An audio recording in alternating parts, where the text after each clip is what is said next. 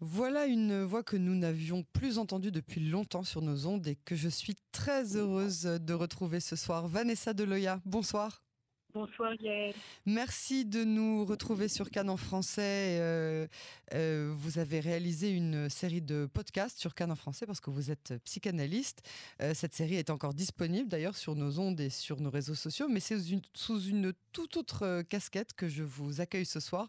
Vous venez de publier en édition bilingue français-hébreu votre premier recueil de, de poèmes qui paraît aux éditions Le Vent. Alors, euh, Vanessa, qu'est-ce qui vous a d'abord inspiré dans, la rédaction de cette, euh, de cette poésie? Est-ce que, quelque part, on, doit considérer les poètes comme des anticipateurs d'un monde meilleur? Oui, en fait, euh, j'aime bien cette juxtaposition poète anticipateur d'un monde meilleur. je trouve que ça, ouvre beaucoup de fenêtres. Et en même temps, je pense que c'est bien aussi de revenir à une forme d'utopie, parce qu'on l'avait un peu perdue.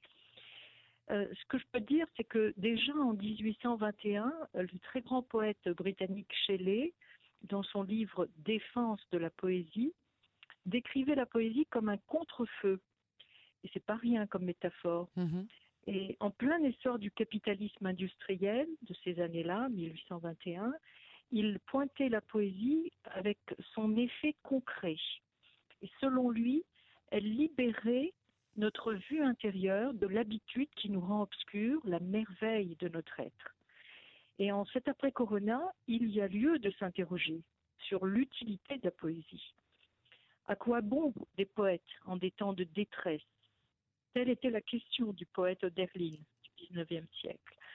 Et en fait, cette désaffection nous renvoie à l'hypothèse d'un art qui est mal aimé, et avec le poète Michel Deguy, je répondrai la poésie n'est pas seule. Elle est utile sans être utilitaire. Elle, elle est en fait, on peut la situer entre le privé et le collectif. Elle est une sorte de seuil entre l'intime et le social. Elle crée en fait une réciprocité, une adresse. Et on dit bien expéditeur-destinataire. Mm-hmm. Donc, au travers d'elle et à travers elle, un travail d'empathie est développé, nous ouvrant à l'altérité et au monde. Et c'est là où on accède à une palette beaucoup plus riche, en verbalisant nos ressentis intérieurs, en les clarifiant par écrit. Et en tant que psychanalyste, je peux dire que la poésie aide à affronter la mort et le deuil, en dépassant des états douloureux, en les dénouant par la lecture, parce qu'elle est avant tout source de plaisir. Ça, il ne faut pas l'oublier. Bien sûr, c'est ça, c'est par là que ça doit commencer.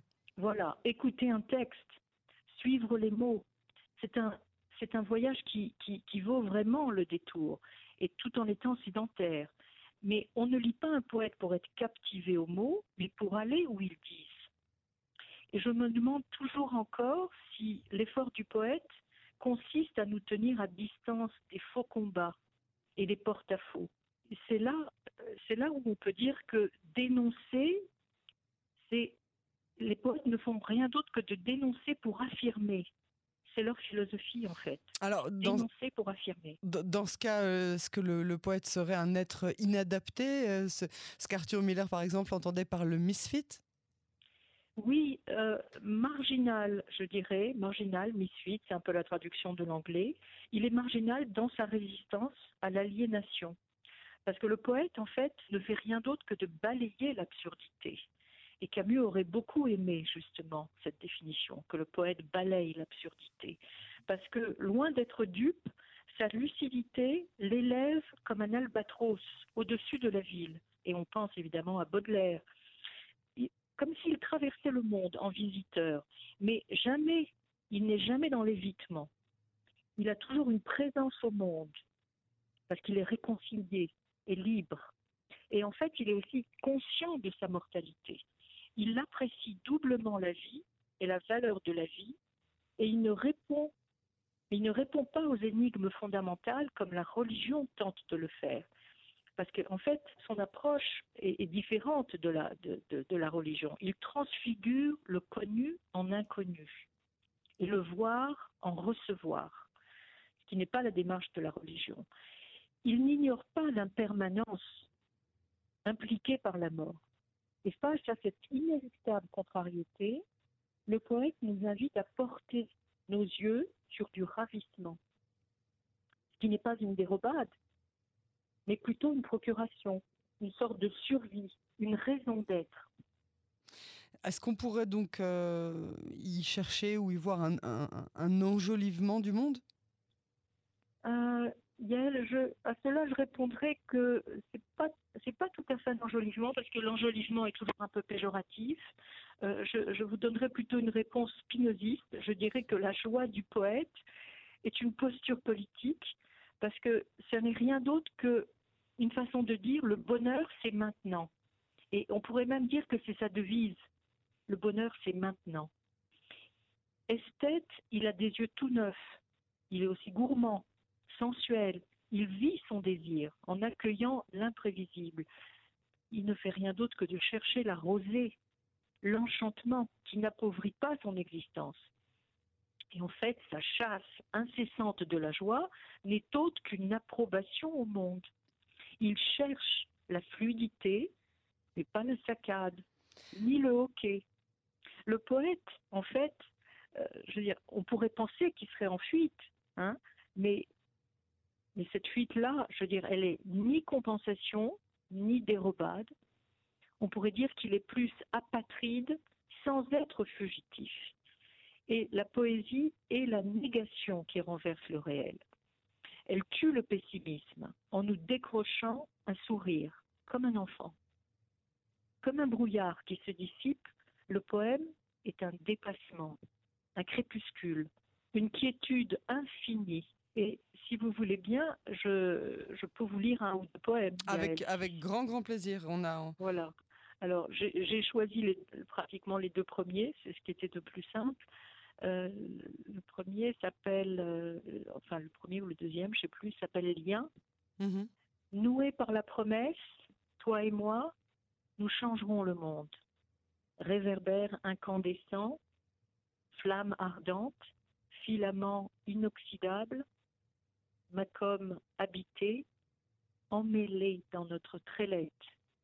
Appelle-moi encore Mimosa. Les épreuves n'altèrent en rien l'inextinguible lien. L'arbitraire, ce non-invité, ne se glissera pas sous notre temps. Alors, qu'est-ce qui vous a... Euh, non, dites-nous quand même quelques mots sur ce, sur ce poème. Euh, tout, tout d'abord, euh, il y a une, une, référence divine quand vous parlez de, de Macom. Oui. Et, et, et, qui vous a inspiré ce, ce poème particulier, ce lien?